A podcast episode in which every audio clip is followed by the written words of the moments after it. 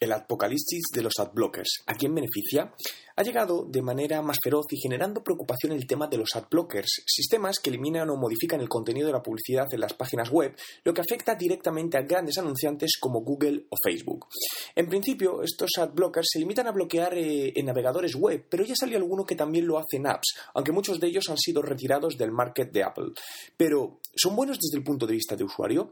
La verdad que en muchas ocasiones estamos hartos de publicidad invasiva, por lo que una regulación al respecto podría ser un paso para que los usuarios no seamos invadidos. Y para las empresas.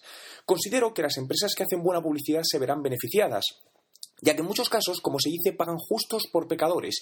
Pero lo que sí tengo claro es que las empresas debemos reinventar la filosofía de la publicidad trabajando no por vender al usuario, sino por seducirle. Y con ello no solo conseguiremos mejores resultados en nuestras campañas, sino que el usuario no interprete la publicidad como algo para venderle, sino como una comunicación que le va a aportar algún valor a corto, medio o largo plazo.